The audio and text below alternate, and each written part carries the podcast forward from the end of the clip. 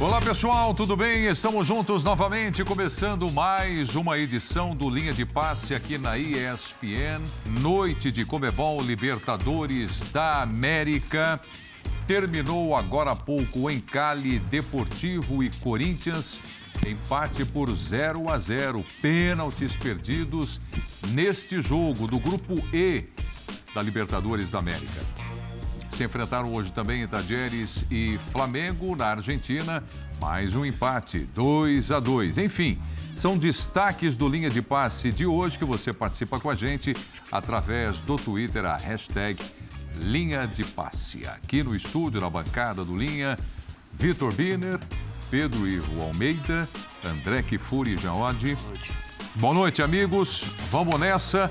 Começando com destaques. Tudo bem, Birner? Tudo Tava bem, com saudades do senhor. Também estava com saudade de tu. Boa noite para você, para o Pedro, Jean, André Kfouri. Uma boa noite a você. Aos fãs e às fãs do esporte também. Vou ser muito sucinto para a gente poder aprofundar depois. Okay. Resultados bons para ambos os clubes brasileiros. Melhor para o Flamengo, que dificilmente perderá a liderança. Do Flamengo tem o que elogiar e o que criticar na atuação. No Corinthians, difícil achar o que elogiar. Perfeitamente. Pedro Ivo, tudo bem? Tudo bem, Pedro. Boa noite para você, André, Jean, Birner, fã de esporte principalmente. Só para apimentar um pouquinho, então, aqui após o comentário do Birner, é. eu consegui ver coisas a se elogiar, a se elogiar nesse Corinthians. Corinthians. Se não foi brilhante, se não conseguiu uma vitória que poderia ter vindo num pênalti, mas poderia ter vindo também outro tipo de resultado, mas vi um Cássio ainda questionado em alguns momentos voltar a decidir, como nesse chute desviado, de puro reflexo, pegar mais um pênalti. E eu gostei do Jô. Gostei muito da movimentação de um Jô, que por muitas vezes questionava se que poderia fazer dentro da área, se a bola chegava, se era jogador de uma nota só. Hoje vi um Jô abrindo, fazendo jogar, jogando, servindo, inclusive, para um gol perdido no primeiro tempo. Então, fico uma nota positiva de uma noite que talvez não tenha sido muito feliz. O Corinthians poderia ter tido melhor sorte para encaminhar, talvez, ou facilitar a sua vida no grupo. Está é, tá liderando o grupo E da Libertadores da América. O jogo foi bem por baixo, por cima, teve as suas chances também. Jean Oddi, boa noite. Boa noite, boa noite, companheiros. É, eu não, não, não, achei tão ruim assim também a atuação do Corinthians, mas como disse o Birner, aprofundaremos isso, né? Para quem adora aquele odioso termo trocação, foi um jogo com muita trocação, né? Com chances dos dois lados, com pênaltis dos dois lados. Eu acho que o Corinthians poderia ter vencido esse jogo pelas chances que criou, mas também é verdade poderia ter perdido. Um Corinthians melhor no primeiro tempo do que no segundo. Um resultado que no fim das contas não é ruim para o Corinthians, não. Claro que se você está pensando em liderança você vai precisar fazer um resultado provavelmente na Argentina, mas eh, pensando em classificação, agora basta o Corinthians vencer o Always Red em São Paulo e aí convenhamos, né? A missão é teoricamente das mais tranquilas para que o Corinthians pelo menos avance e passe de fase. É, tem o Boca na bomboneira pela quinta rodada dessa fase de grupos. Tudo bem, André? Tudo bem, Preto. Boa noite, amigos. Boa noite a todos. É, os temas vão se esgotando, né? Para aquele que é o, o, o, último a dar o seu destaque. Eu, é, sobre o jogo do Flamengo e o resultado, destaco um gol simbólico que é o gol do Pedro. A gente não necessariamente precisa voltar aos temas relacionados ao Pedro, todos eles, né? Mas a gente vai ter que falar dele. Porque, é, se é que se pode dizer, o velho Pedro, aquele que entrava e marcava quase sempre, reapareceu hoje na Argentina. E em relação ao jogo de fundo da noite de hoje, é, veja como é o futebol. O Corinthians teve muito mais chances e, consequentemente, muito mais oportunidades para ganhar do Deportivo Cali na Colômbia do que aqui em São Paulo, quando venceu com um gol bem circunstancial. Correu risco de perder o jogo, evidentemente, mas deveria ter ganhado, justamente por causa dessas, dessas chances e do volume que apresentou, em especial no segundo tempo. Bom, nós estamos acompanhando aí os melhores momentos desse jogo em Cali, na Colômbia, e o empate por 0 a 0, como o Pedro falou aqui, boas defesas do Cássio, é, pegou um pênalti também, o goleiro do Deportivo também evitou um pênalti Sim. na cobrança do Fábio, que na verdade foi para fora, né, e o empate por 0 a 0. O Birner, nem com lupa dá para ver alguma coisa positiva aí nessa apresentação do, do, do Timão? É, então, quando eu falo que há pouco que elogiar, eu pensei na parte coletiva, não pensei nas individualidades. Uhum. Se eu for pegar qualquer jogador das duas equipes que citamos, as daqui, é, as atuações individuais, eu destaco a do Cássio. O melhor jogador da partida hoje, melhor jogador é, dessa noite, entre todas as atuações individuais, vai falar do Flamengo depois, você pode salvar a atuação do Michael. Legal, tudo bem. É, o Pedro destacou, o Jô, algumas coisas interessantes também. Na partida, agora, coletivamente, eu não gostei. É, eu achei que o Cali jogou muito mal também. Tinha um meio campo completamente esburacado, então você tem espaço para criar, é, mas não tem tanta movimentação assim que consiga levar o time a criar com jogadas coletivas. Tudo acontece muito na falha do adversário, ambas as equipes errando demais. A crítica que eu faço ao Corinthians eu faço também ao Deportivo Cali, não é uma crítica só ao Alvinegro. Acho o Alvinegro um time muito mais capaz individualmente, mas eu entendo o estágio de preparação do técnico corintiano. O Vitor Pereira falou disso muito bem em entrevista coletiva recentemente. Eu assino embaixo tudo que ele disse na entrevista. Eu compreendo o momento, mas eu não gostei da atuação. Um Corinthians redondo hoje, coletivamente, eu nem esperava isso. Um Corinthians melhor coletivamente. Talvez um Corinthians jogando como jogou em Itaquera, para citar uma partida, teria saído de hoje, teria saído hoje de campo com uma vitória e cedendo menos chances ao adversário. Então, coletivamente, eu achei a atuação bem, assim, bem, bem fraca mesmo, achei o time disperso. É... Mas é algo normal nesse processo de construção. Nesse momento em que o time ainda não está redondo, mais importante é conseguir o resultado. Eu acho que dali, saindo com um bom empate, é, o Corinthians aumenta muito a sua, sua chance de classificação. É, olhando o Boca jogar, a bomboneira é um problema, o Boca não é um problema tão grande assim. É uma situação que pode ser administrada, ou seja, para quem imaginava um Corinthians com muita dificuldade após o resultado do primeiro jogo da fase de grupos, a situação hoje ela é, digamos assim, bem favorável, ela mudou bastante, é positiva. Eu vou deixar para vocês discutirem a, a, apresentação do Corinthians na noite de hoje, porque quando eu olho aqui para a classificação, é, eu vejo como, não a partida, mas o resultado do jogo do Corinthians, André, como sensacional, espetacular. Por quê? Está liderando o grupo, depois o Boca e aí o Cali. O Deportivo Cali, estando na terceira posição, eu pulo a quinta rodada uhum. e vou olhar a última. Está né? Tá aqui a classificação. Uhum. E na última rodada, nós teremos. é muito confortável. O Corinthians contra o Always Red em casa e o Deportivo Cali na bomboneira na última rodada. Está aí a classificação. Sim, você tem razão. Seu raciocínio é perfeito em relação a, a essa dinâmica das duas últimas rodadas, com o Corinthians, se não conseguir pontos na bomboneira, ou pelo menos um. Não, é, não há por que imaginar que o Corinthians visitará a bomboneira dos áureos tempos em que o Boca enfileirava títulos de Libertadores e fazia de adversários brasileiros é, vítimas frequentes né, e seriais. Esse Boca ele não é para isso. Mas, é claro, ir à bomboneira nunca é simples para ninguém. Agora, é, o Corinthians sabia que hoje não podia perder. E depois da entrevista bastante reveladora do Vitor Pereira depois do último jogo, na qual ele explica as suas ideias os seus conceitos neste momento para a montagem de, de, equipe, fala dos meios ofensivos, é irônico, é, coloca a sua reputação sobre a mesa em termos de participação ao longo da sua carreira em derbys, em clássicos, etc. Ele também se liberta um pouco para não ter que explicar certas decisões. A escalação de hoje é uma escalação que buscava colocar em campo uma equipe rígida, e também preservar determinados jogadores que ou estão desgastados ou ele não quer desgastar.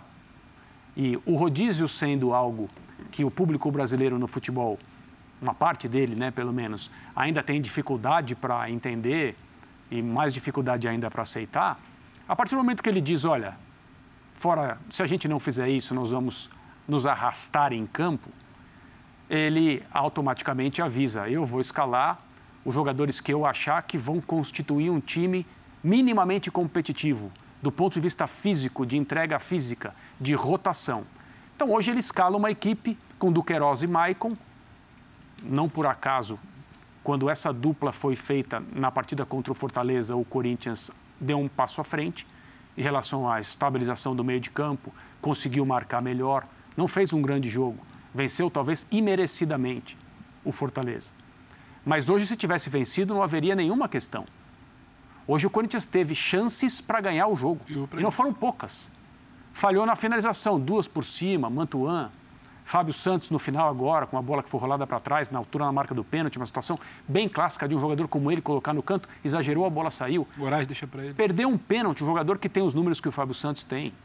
O Maicon perdeu um gol cara a cara. Maicon perdeu um gol. No primeiro tempo houve chances também, a bola que o Jô coloca para dentro da área, a conclusão sai por cima. Lembrando aqui das mais claras, né? Então, o time rígido que foi a campo hoje, embora na parte final do segundo tempo o William e Renato Augusto estivessem em campo, é um time que foi a Cali não para empatar, mas para garantir que não seria surpreendido. Por pouco não falhou, porque o pênalti foi bem marcado, o Corinthians poderia ter saído atrás e dificilmente reagiria. Mas, por outro lado, foram muitas chances e o Corinthians, como eu disse, na minha opinião, deveria ter ganhado o jogo e ficado numa situação ainda melhor, claro, para classificar para classificar para as oitavas, mas não poderia ter saído de Cali com nenhum ponto e ter que resolver alguma coisa na bomboneira. É, e acho que no fim. Talvez André, até consiga, mas é muito arriscado você viver desse jeito. O, o, o Para mim, o, o, grande mérito, e entendo o que o Berner falou, porque é verdade também, né? Os dois times defensivamente tiveram muito frágeis, o Cali não é. jogou bem, tinha muito espaço para criar, mas o fato é que eu, eu, não, eu não digo nem o Maicon e do Queiroz, porque acho que assim, esses dois, está muito claro que se o Vitor Pereira pudesse, ele escalava os dois em todos os jogos, né? Ele escalava essa dupla, uh, o, o Maicon... O Maicon é o jogador mais insubstituível nesse momento Isso, do Corinthians. Tanto que é o que tem jogado todos. mais. Ele tem jogado na sequência, tem jogado o tempo todo, mas ele, evidentemente, com o do Queiroz ao lado, ele tem uma, uma liberdade Sim. que ele acaba não tendo quando ele que tem que fazer, o, como homem principal, o trabalho de marcação. Mas o fato, eu acho que mais marcante em relação às chances que o Corinthians criou e a superioridade que ele teve né, na maior parte do jogo, inclusive no primeiro tempo também, para mim, é que o, o, Corinthians começa o jogo com uma escalação que está longe de ser a sua escalação titular, né, olhando ali, sei lá, para o quarteto ofensivo. Então ele começa com, com o Mantuan, com o Juliano, com o Gustavo Silva e com o Jô. Desses daí, a gente pode dizer que o Jô é um, é, parece ser um titular indiscutível nesse momento para um Vitor Pereira que quer ter o, o centroavante, o homem de referência. De resto, é, o Mantuan tudo bem, mais constante, uma presença mais constante, mas ele não tinha o Renato Augusto, ele não tinha o William, ele não tinha o Roger Guedes, que aliás não entrou, acho que pode ser um tema para a gente... Isso chama atenção É, também. exatamente, para a gente discutir depois a não entrada do Roger Guedes. Mas o fato é que, mesmo com esses jogadores, quer dizer, mesmo com um elenco que não tinha os jogadores mais técnicos em campo, porque os mais técnicos são Renato Augusto e William, e também o Roger Guedes, é, o Corinthians criou muita chance e poderia realmente ter, ter virado na frente, ter virado vencendo a partida e, e, e, e, a vitória não passou longe do Corinthians. Quando, quando o André cita a situação do pênalti, e eu estou de acordo, porque se você toma um gol àquela altura do campeonato, um desenho do jogo, você dificilmente iria reverter e por toda a situação que você sabe que está encarando no grupo. Agora, eu consigo tirar o pênalti para o Calho, eu consigo tirar o pênalti para o Corinthians, aí eu entro nessa situação do Jean. Compreendo o, o copo meio vazio, digamos assim, da preocupação do Vitor da situação das brechas né, que foram dadas, das, das situações concedidas ao Cali, da desorganização, digamos assim, do meio de campo para trás na, numa, numa, compactação defensiva. Agora, é um Corinthians, quando a gente olha para o último jogo, por exemplo, ele teve um problema gravíssimo naquele primeiro tempo, e o Pereira, Vitor Pereira bate nessa tecla, ele não conseguiu criar. Ele teve um chute a gol só, numa cobrança de bola parada. Para hoje, um ataque descaracterizado, como o Jean falou, longe do que seria a formação principal, eu consegui ver o Corinthians chegando. Chegando quando precisava acelerar o jogo, chegando quando não tinha espaço para acelerar e tinha que construir. E você consegue tirar os dois pênaltis e falar, além dos dois pênaltis, entrasse um e entrasse outro também, ou não tivesse nenhum dos dois pênaltis, o Corinthians teve volume para vencer. Não foi que a defesa do Cássio, a cobrança para fora do jogador do Cali, que agora me foge o nome, foram determinantes. Aquilo ali, sem aquilo ali, não teve mais história do jogo, o jogo se resumiu aquilo ali. Não, eu achei interessante, a partir de uma formação completamente descaracterizada, um Corinthians que conseguiu. O Corinthians conseguiu criar para tal. E você sempre tem aquela coisa de jogo fora, você precisa pontuar. Se você uhum. voltar de lá sem ponto, é uma situação. Eu achei uma resposta interessante, por isso que eu acho que nem precisaria da tal lupa que você brincou com o uhum. Birner. Acho que tem questões a serem pensadas. Acho que tem uma situação também de você examinar que o Fagner saiu por ali. Você tinha hoje um Duqueiroz com o Maicon em tese, você já deveria ter uma, uma proteção um pouco mais estabelecida, você não teve. Entendo o seu ponto da proteção. Mas gente de um adversário frágil para criar, tecnicamente, do ponto de vista técnico falando, eu acho que o Corinthians deu respostas interessantes. Pedro. Quando precisava criar alguma coisa. Eu acho que isso dá para tirar como positivo. Mas, Quando ele escala, manto... E eu não questiono seus pontos Não, da, sim, perfeito. E pode questionar à vontade também. Não, não, porque isso eu concordo também. Teve não um tem buraco problema. primeiro tempo. Faz parte. Quando ele escala Mantuan, hum.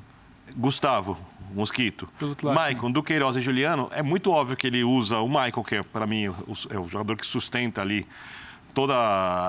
Sem ele, o time tende a desmoronar o sistema de marcação. O Duqueiroz tá ali também para fortalecer. O André já disse, dá um pouco mais de liberdade para o Maicon. E os três jogadores são escalações por conta da parte física. Sim. Jogadores inteiros fisicamente. O Vitor fala isso rapidinho na coletiva da última semana, que ele queria ter descansado mais o William e não conseguiu. Que, qual é a ideia de jogo dele? Pressionar a saída de bola, ter o controle a partir dessa pressão de saída de bola. Não, não pressionou. Ele não, não pressionou, mais. ele não fez isso. Não mesmo. Não mesmo, não vi é, isso. Ele... Com essa escalação, porque, ó, não, vamos, não vi pensar nas características dos jogadores Sim. e no tempo que ele tem de trabalho. Ele pode agregar coisas, os jogadores, obviamente, melhoram e adquirem Sim, mais virtudes. Uhum. Gustavo, para cima. Velocidade. Mantuan, pouco isso, um pouco, um pouco de chegada à frente. Não é um jogador exatamente de passe, de distribuição de jogo. Juliano. Então você já tem o jogo, retenção de bola. Então você já tem dois jogadores ali e ele não jogou no contra-ataque.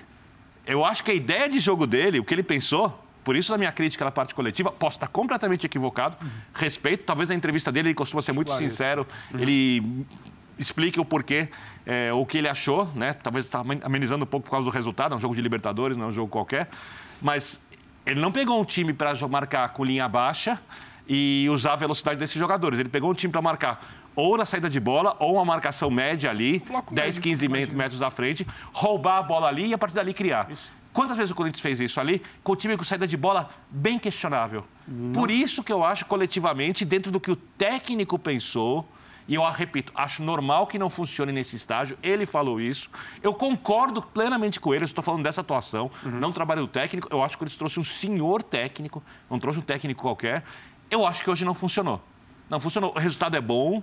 Eu acho que a torcida poderia, pode estar com a sensação agora de que dava para ter vencido, dava para ter vencido, também dava para ter perdido. Sim. Acho que o resultado está ok diante do que os times fizeram. Um a um seria ainda um pouco mais é, explicativo, né, elucidativo para o que os times conseguiram construir.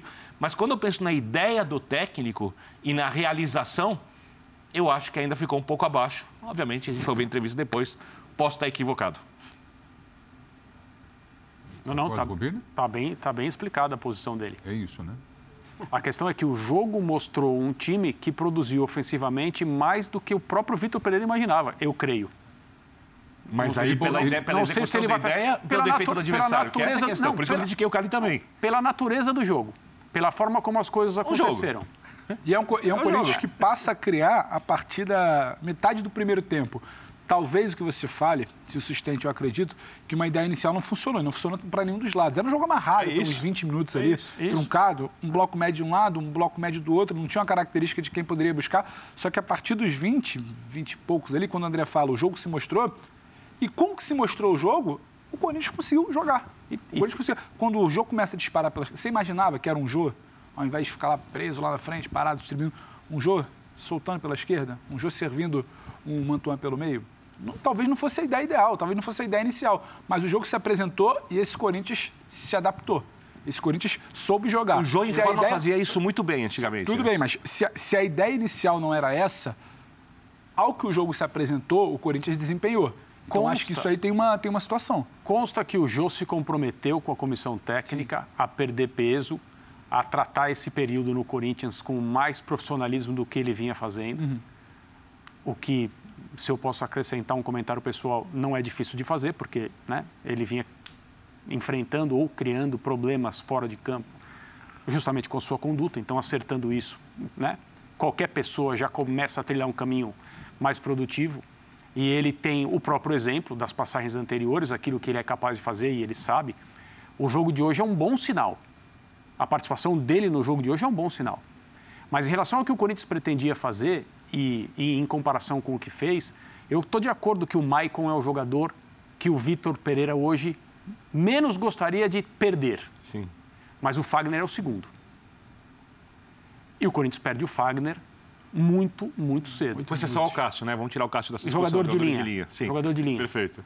E quando não tem o Fagner, eu não estou dizendo aqui que o Fagner é craque, tem que ir para a Copa do Mundo, porque as pessoas daqui a pouco reagem assim, né? É, o técnico da seleção o adora, já o levou a uma Copa do Mundo. Mas não, não é isso que eu quero dizer. Eu quero dizer em relação à influência, à capacidade de execução embaixo, daquilo que o treinador quer, do conhecimento de equipe, da forma como ele sempre atua. Perder o Fagner é muito complicado. É o único lateral que ele tem que marca e apoia isso, com qualidade. Exato. É o único. Porque o. A saída de bola fica muito comprometida quando ele não está. Sim. E são problemas que vão se acumulando. E hoje o Corinthians conseguiu pelo menos se virar depois de uma surpresa ruim. Cinco minutos, quatro minutos, muito cedo. É. E colocando um jogador ali que. É. Eu não sei se vai se firmar no Corinthians no médio e longo prazo, já está demorando um pouquinho, Piton. É, eu tinha a impressão, antes do jogo começar, é, que o Deportivo Cali seria um time mais perigoso hoje. Achei uma equipe desarticulada, muitos erros de passe. É, é, passou-se a impressão de um time que entrou com a corda no pescoço. Se a gente não venceu o Corinthians hoje, acabou a classificação. Será que o Vitor Pereira teve essa impressão também? Pô, vou pegar um time que vai partir para cima.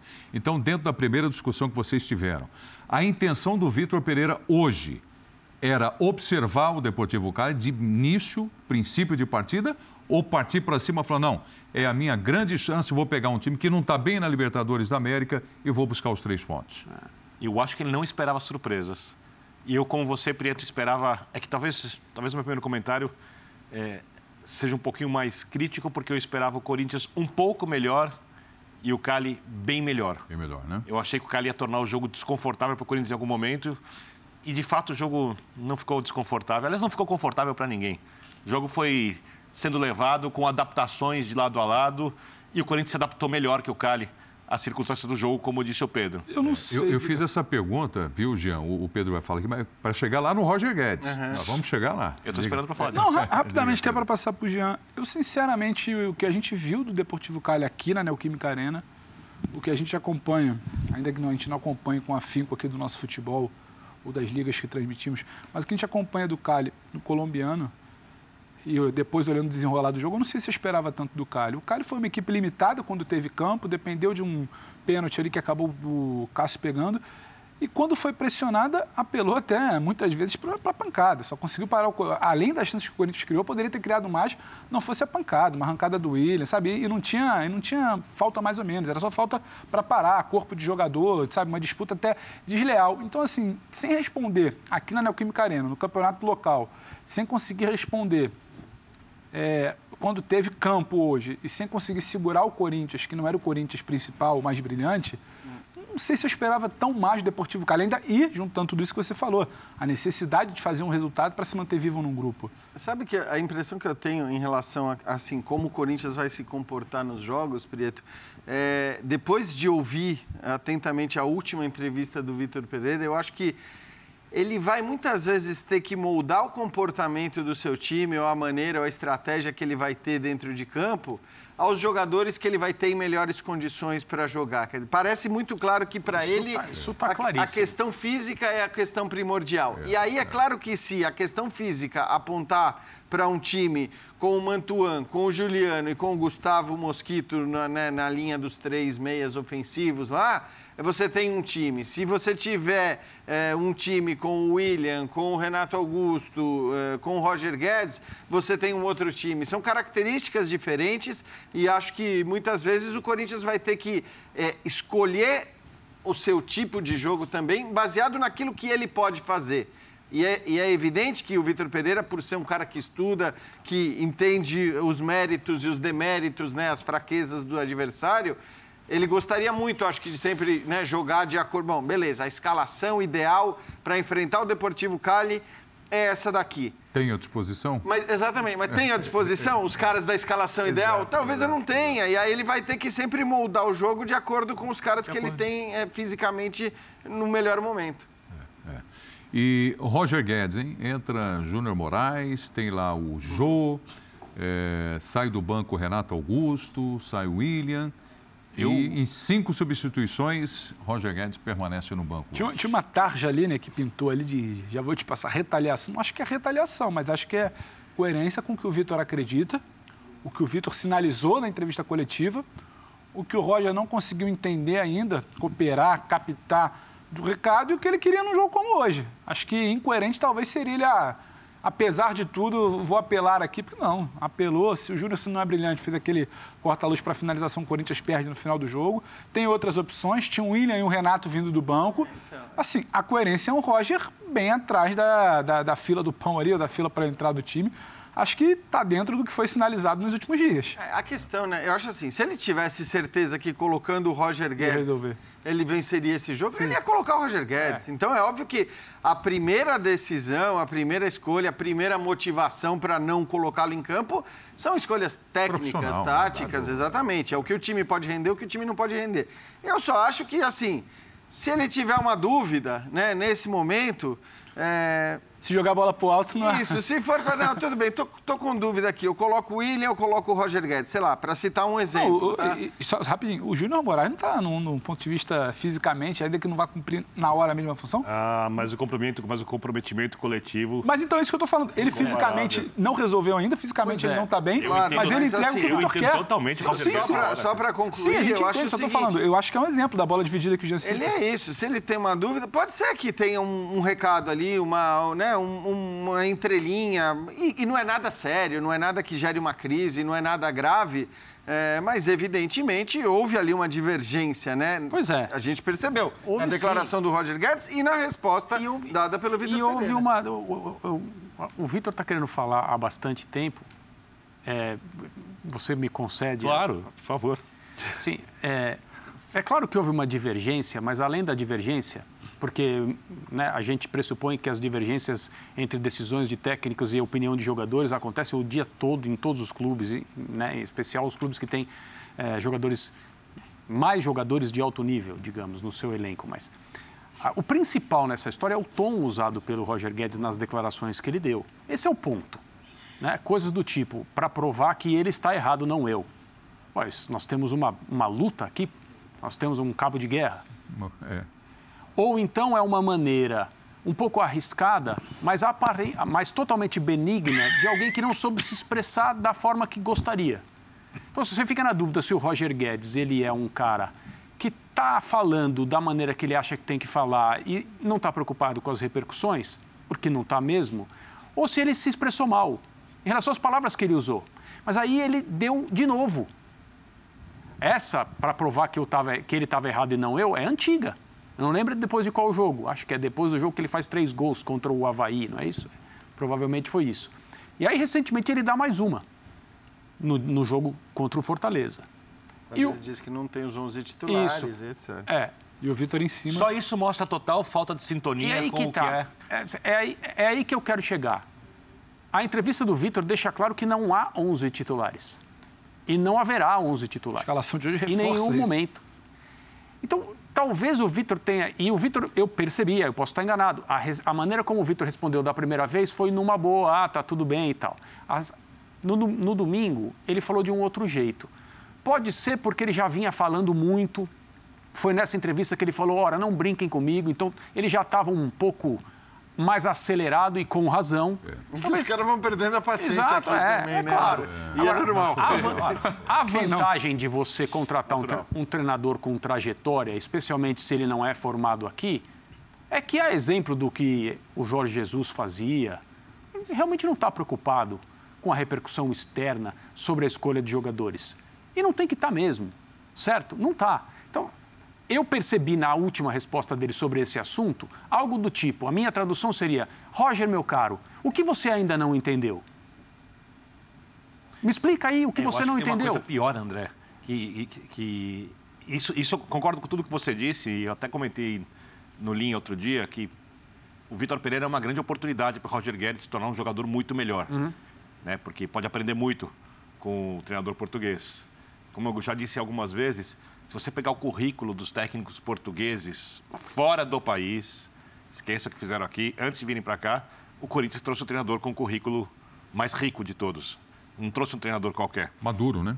Maduro, rodado, vencedor, várias questões positivas. E essa experiência, essa bagagem tem que ir a campo. Como ela vai a campo? Por intermédio dos jogadores.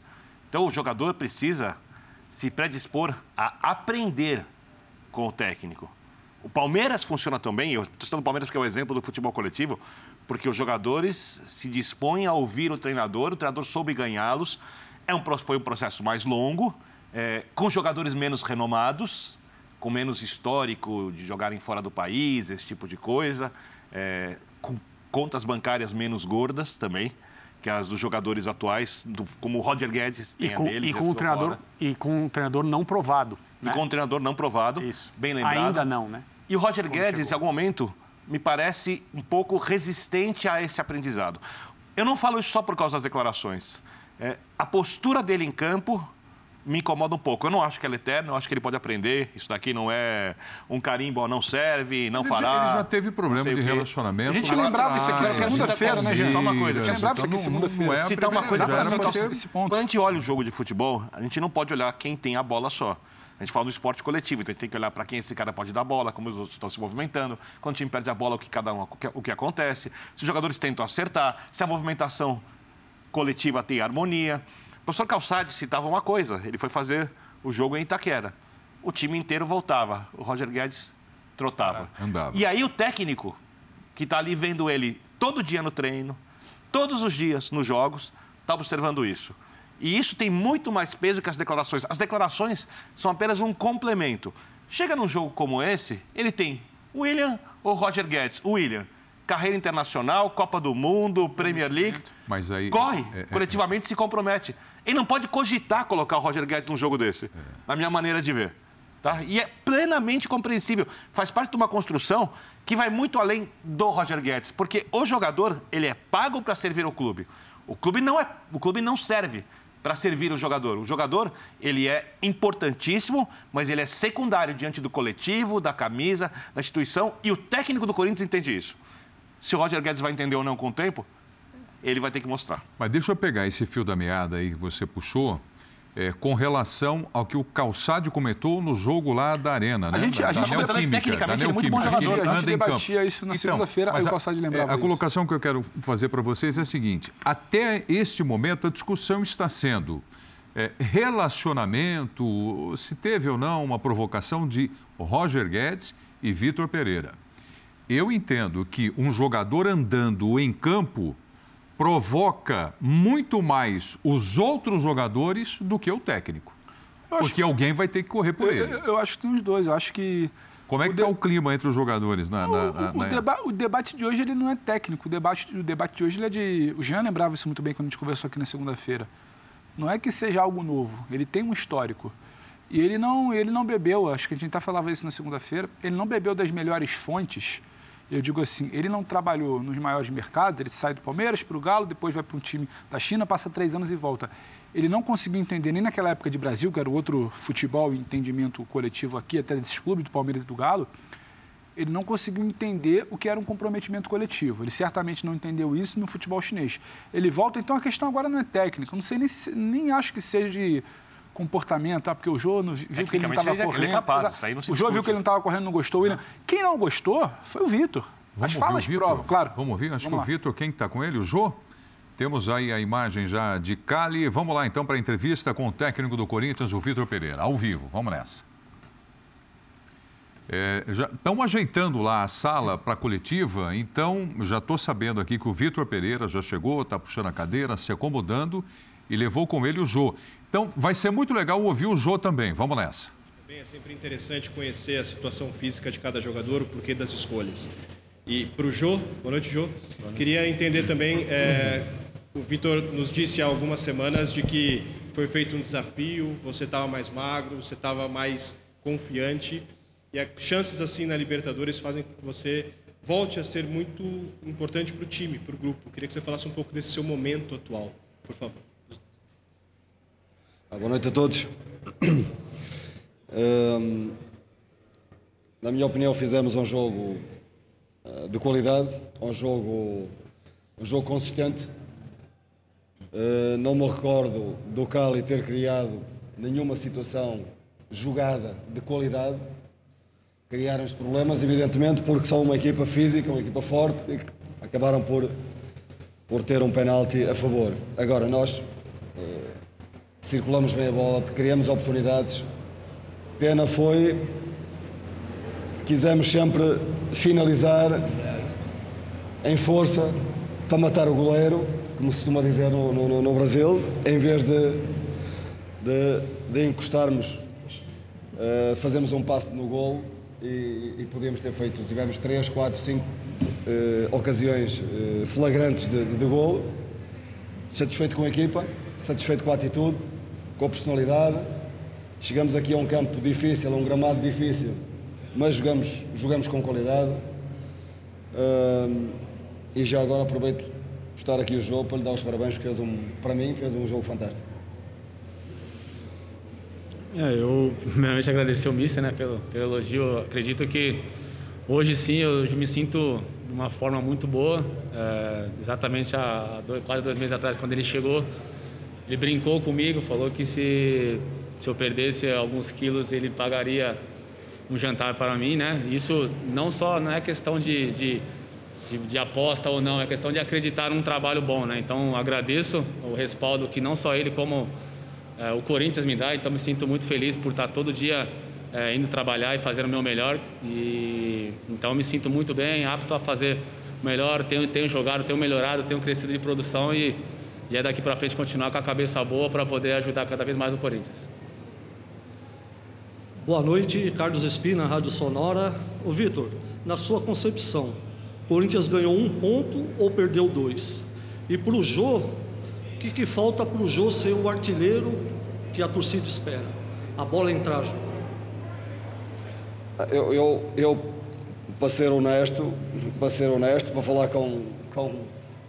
Nós hoje podíamos, de facto, sair daqui com os três pontos, merecíamos ter saído daqui com os três pontos.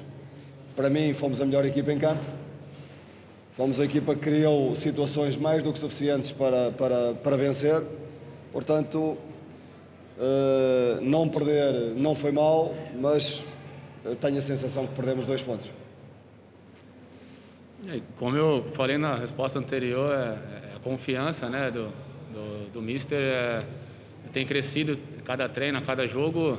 É claro que falta, o atacante vive de gols, o atacante precisa fazer gols, mas isso eu tenho a minha cabeça tranquila que daqui a pouco, é, com a sequência de jogos, são jogos difíceis, obviamente, Libertadores e, e agora a gente está no Campeonato Brasileiro e a Copa do Brasil, mas com a sequência de jogos os gols vão voltar a acontecer. Eh, boa noite, eh, profe. ¿Qué decidió o qué pensó el no, eh, desde el inicio, contar con William y con Renato? Y para yo eh, ¿Están contentos con el juego de, de, Corinthians, más allá que son líderes del Brasileirao y hoy líderes del grupo en la Libertadores?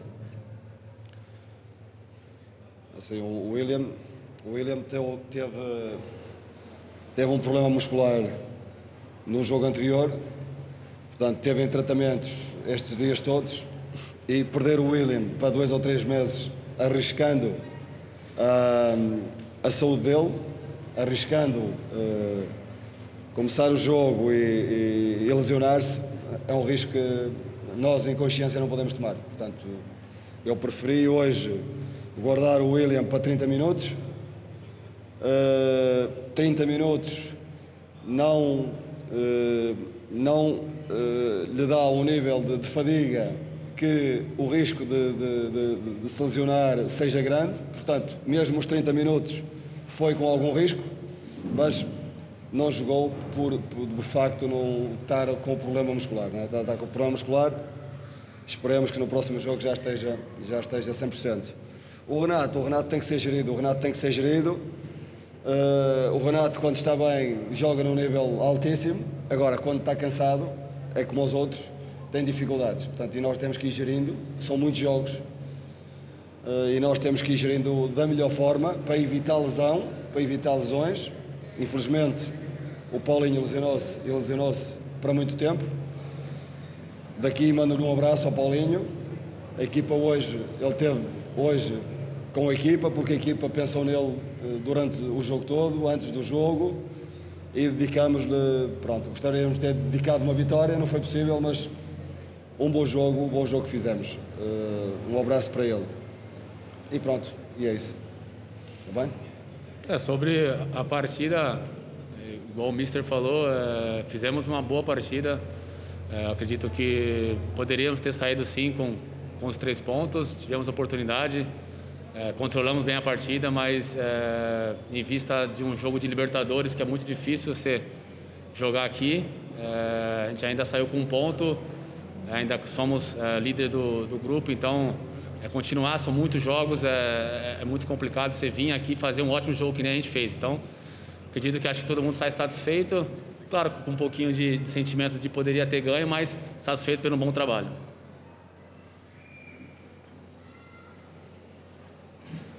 Boa noite, Joe. Boa noite, professor Vítor. Eh, Duque, de la hora del FPC. Uh, meu pergunta para professor. Uh, você considera justo o resultado da visita do Corinthians a Colômbia, levando em conta as oportunidades de cada time? Obrigado. Eu acho que já, já respondi à questão, sincero, mas o futebol é mesmo assim. O futebol, as oportunidades, as oportunidades são, são para, para, para se marcar, são para se concretizar. Nós não concretizamos Portanto, só nos podemos queixar de, de, da nossa falta de, de, tranquilidade na hora de definir melhor, mas uh, muito satisfeito com os jogadores, muito satisfeito com a atitude e agradecer à nossa torcida que nunca nos deixa, nunca nos deixa sós, acompanha-nos para todo lado e mais uma vez hoje foram importantes para nós. Boa noite, eh, professor Vítor. Eh, resultado eh, positivo para você? Você vai contento e felizes? Já, como eu já disse, nós viemos para ganhar o jogo. A nossa intenção clara era ganhar o jogo, era sairmos daqui com os três pontos e aí definir, definir mais claramente a classificação no grupo. Não foi possível, não foi possível por, eh, porque, porque de facto tivemos não, hoje hoje não, não tivemos no nosso dia em termos de, de definir o último, o, último, o último momento. O, o goleiro também fez uma, uma grande defesa, uma ou duas vezes, outras vezes não acertamos na baliza, uh, pronto, e paga-se um bocadinho e estamos a pagar um bocadinho a fatura. Levamos um ponto, queríamos os três. Obrigado. Graças, graças a todos e boas noites. Está aí a entrevista então do Vitor Pereira com o atacante Jô. Bom, o Vitor dizendo aí que a sensação dele é de que perdeu dois pontos na noite de hoje. Agora eu coloco aqui para o Jean. Hum. Ele perde dois pontos, mas está claro, ele tem extrema dificuldade para escalar o time. Né? O William, uhum. saindo de um problema muscular do jogo anterior, é tanto jogo. Qual foi o jogo anterior? Fortaleza, Fortaleza, Fortaleza, Fortaleza, exatamente. Depois do jogo contra o Fortaleza e, e tendo que saber usar o Renato. Uhum. Né? Então ele Sem tá... o Paulinho que se machucou gravemente. O Paulinho que está fora praticamente toda a temporada. temporada né? Uhum. Então ele tem limite para escalar o time. Ele tem limite, né? Aliás, assim, chamou atenção, né? A ele resposta sobre o Williams eh, entrar em condições não ideais, correndo risco, né? Porque aí tudo aquilo que a gente estava falando em relação ao Roger Guedes. O que dizer, ele disse sobre o William é mais tinha... importante por causa do que ele não Guedes, disse. Exatamente, porque claro assim, se ele tem os dois jogadores para atuar na mesma faixa de campo, e tem sido assim, né? Porque o William não tem jogado. O William jogou grande parte da carreira dele pelo lado direito, mas no Corinthians inclusive ele é o cara. na seleção. É, exato, inclusive na seleção. Mas no Corinthians ele é o cara do lado esquerdo. Aí o Vitor Pereira diz que colocou o William sabendo que até mesmo para jogar 20 minutos. Correndo risco. Ele corria um risco ali de se machucar e tinha no banco o Roger Guedes. Então, acho que aquilo que a gente discutia a respeito do, da possível ausência do Roger Guedes no jogo ter alguma ligação contra em relação àquilo que ele falou, me parece que vai ficando cada vez mais claro. Infelizmente, ele não foi perguntado a esse respeito, porque eu tinha muita curiosidade de ouvir qual seria a resposta a, a dele. deixa, a bola ficou quicando ali, né? Exato. Mas, é, é por isso não que quer ter um atleta menos sem a bola. É, é, é, é, isso que eu falo, não é uma questão técnica. Nove jogadores sem a bola, dez gente... com ela, ele quer dez e dez. Quer 10 gente... mas, mas, você acha que é uma coisa muito mais... Porque assim, pode ter um, um aspecto tático, mas essa questão do, do Roger Guedes sem a bola não é uma novidade, né? Hum, Quer dizer, o, o Calçado, inclusive, já tinha falado isso sobre um outro jogo antes do jogo do Fortaleza. E mesmo assim o Roger Guedes vinha sendo figura constante no time. Ou, de repente, um alerta comportamental disciplinar em relação àquilo que o, que o Roger Guedes Vou dar um exemplo de um outro técnico que fez Acho sucesso do Corinthians, foi demitido hoje, Fábio Carilli. É, eu já contei essa história aqui. Quando o Corinthians estava mal no começo do trabalho dele, queriam que ele colocasse o Guilherme, o Marquinhos Gabriel e o. Bom, eu vou lembrar do terceiro é. jogador, que, é, que tinha um terceiro jogador ali, que era o Giovanni Augusto. Isso. Os três jogadores. Os três meios. Que eram tratados como os mais técnicos. Ele não colocava porque ele precisava construir um ambiente. Eu não vou falar qual desses dos três jogadores, mas um pedia muito para jogar, reclamava fora de campo. Quando entrava em campo, a fome de bola era menor, menor que a fome de reclamação. E ele, com o tempo, foi colocando o jogador de canto e não usou o jogador. É, é óbvio que o Roger Guedes quer jogar. Mas a pergunta não é se ele quer jogar ou se não quer jogar. É o quanto ele quer fazer aquilo que o técnico acha que ele deve fazer, ou se ele entrou em campo e não fez, se ele conseguiu provar para o técnico que aquilo que ele pensa é melhor que aquilo que o treinador acredita. Então, eu acho que a primeira opção, é, não fazer aquilo que o técnico quer, é a que tem prevalecido. Hoje é um jogo fora de casa, um jogo de Libertadores, um jogo importante, um jogo que o técnico sabe que se você toma um gol, vocês mesmos disseram aqui, toma um gol de pênalti, a recuperação é uma recuperação complicada. O time do Corinthians é um time em construção, o técnico não sabe se ele vai atuar bem ou não. Aliás, só fazer um parênteses assim, pela minha declaração, eu achei que ele não fosse gostar da atuação, ele gostou, tá? Então, assim, eu não vou questionar mais a atuação, ele falou que o time circulou bem a bola e esse tipo de coisa, eu respeito muito a opinião do técnico, só discordei um pouco dele nas chances criadas. Eu acho que falou que o Cali não teve. O Cali teve com pênalti e teve uma outra chance clara. O Corinthians teve mais chances claras. O Cali finalizou nove vezes na área, o Corinthians finalizou sete. Até acho que o Corinthians teve mais chances para ganhar o jogo. Isso eu concordo com ele, mas de qualquer maneira, só para fazer essa ressalva, assim, porque não tenho nenhum problema aqui em, em, em, em, ouvir as opiniões dos outros e às vezes as pessoas me convencerem de que a minha opinião estava equivocada, sem nenhum drama com isso. Né? Eu não sou dono da verdade, mas resumindo, sobre o Roger Guedes. Ele teme, para mim isso é muito claro, a palavra é essa, ele receia, vou melhor do que teme, colocar o cara em campo e perder um jogador no começo da partida, porque o jogador taticamente não cumpre aquilo que, é, que ele quer. Porque se ele tivesse o time todo nas mãos, pronto, taticamente como ele imagina, um time que regularmente atua como ele espera que atue, ele teria mais convicção para colocar o jogador e escolher essa hora. É, e ao mesmo tempo ele também não pode desistir do jogador. Ele tem que dar para o jogador oportunidades gradativamente para ver se o jogador responde em campo. Porque no final das contas a resposta é no treino e é em campo, não é nos microfones. Né? Os microfones eles pesam um pouquinho, mas no final das contas se é velho, o campo é que vai dar a resposta para o treinador. E eu acho que as respostas têm sido dadas do ponto de vista do Roger Guedes negativas, por isso ele não entrou no jogo em que o William tinha fadiga muscular. É. Só acrescentar um ponto, até para endossar, corroborar isso tudo, hoje ele lembra do problema, revela, na verdade, até, ele já dizia que não queria ter usado tanto o William no domingo, hoje ele revela o problema do William. E ele no domingo já tinha revelado o problema de um cara que foi titular hoje, Mosquito, Gustavo Silva.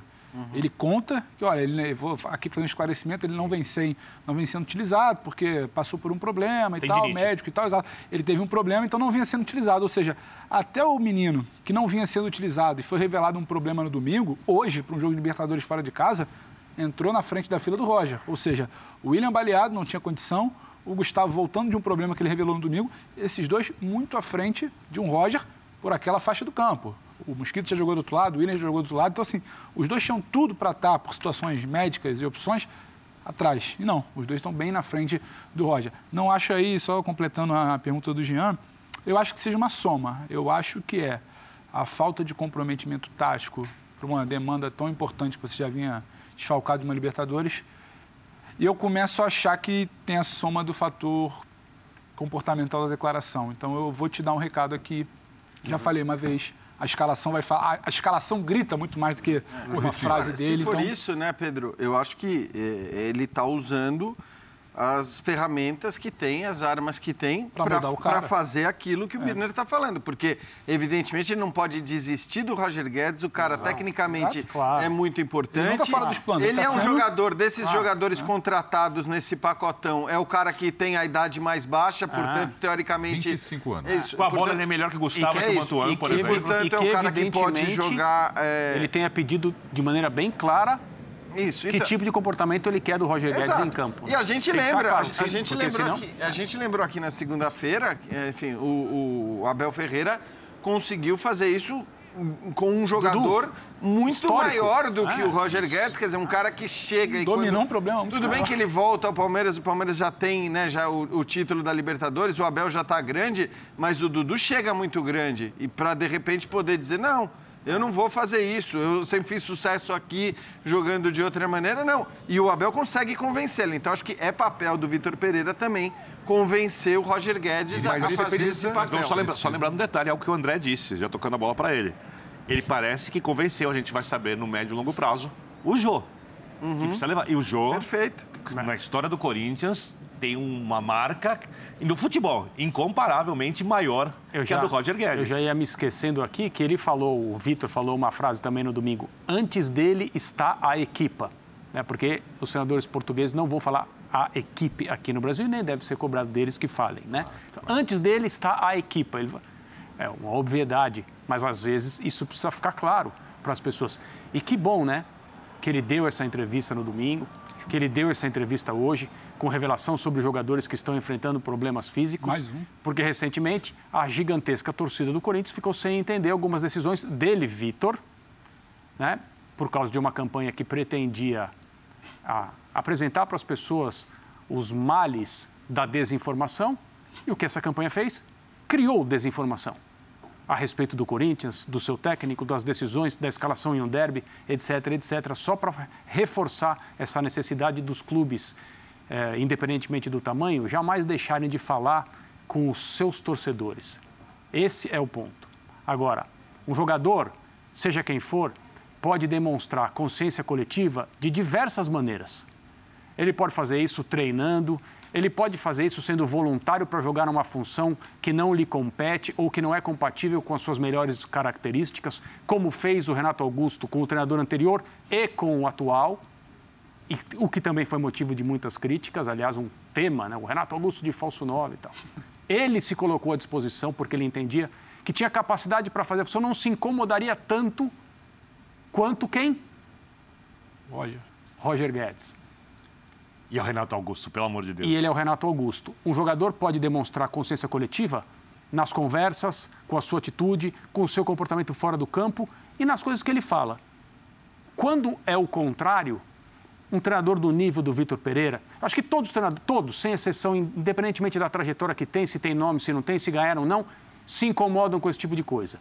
Aqueles que não chegam ao Brasil preocupados em proteger seu cargo, e não estão também preocupados com as coisas que dizem. A, frase, a gente estava aqui no domingo, a frase, ora, não brinquem comigo. Não brinquem comigo. Assim, só bastava ele falar isso. Um cara com a trajetória dele, com a carreira que ele tem, a perspectiva de voltar para a Europa e trabalhar bem e tal, ainda mais. Então, alguém com, esse, com essas demonstrações, eu acho que vai perceber cada vez mais que vai ficar deslocado, vai perder oportunidades e vai precisar entender como as coisas funcionam. Bom, da mesma forma que o Vitor Pereira, no dia a dia, vai conhecendo o time do Corinthians, o elenco que ele tem, nós também vamos conhecendo o Vitor Pereira no, no, seu estilo de liderança e de trabalho e, enfim, hoje deixou o Roger Guedes no banco de reserva. O Boca jogou contra o Always Red e a vitória por 1 a 0. Vamos colocar na tela aí a vitória do Boca por 1 a 0. Olha, foi um burburinho, estava na redação. O Birner disse que ia comentar esse pênalti aí. Pois é, é o Birner, o Jean aqui. também. Eu quero saber posso, o que ele tem, dar uma, posso, saber o que ele tem, tem que explicar uma coisa. É. Eu só posso comentar o que acontece. É, tá, né? vamos lá. Aqui Olha, eu teria que comentar o que foi marcado, não o que acontece. É. Tá? O Salve fez o gol na cobrança do pênalti. Aconteceu um pênalti. É, vamos repetir então o lance do aconteceu. pênalti aí. E aí a cobrança é perfeita, hein? Olha que bela cobrança de pênalti. Meteu forte no meio, tá lá. Foi pênalti ou não, Birner? Eu falei que eu só posso comentar aquilo que acontece. É. Se você quer que eu comente o que foi marcado, eu vou fazer isso. Hum. O que aconteceu, é... não o que foi marcado. Isso, nesse caso foi marcado. Não. Mas eu não posso comentar porque não aconteceu. O que aconteceu? Não, não aconteceu. Não aconteceu nada. Nada. Não foi nada. Para você, Jean?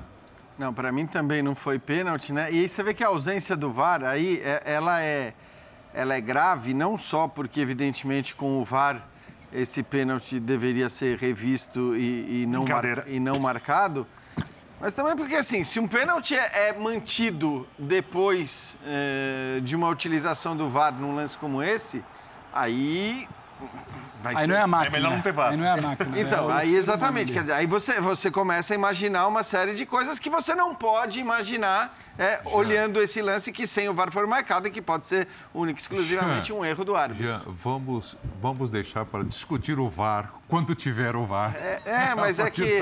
Não, o Flamengo levou é um gol assim, hoje irregular que o é VAR é, deixaria é bastante um lance, evidente que não podia ir para o placar. Esse é um lance muito feio, né? De se marcar realmente. Foi pênalti, Pedro? Não achei em nenhum momento. E mais curioso ainda, a primeira imagem, o replay não, porque o replay corta antes.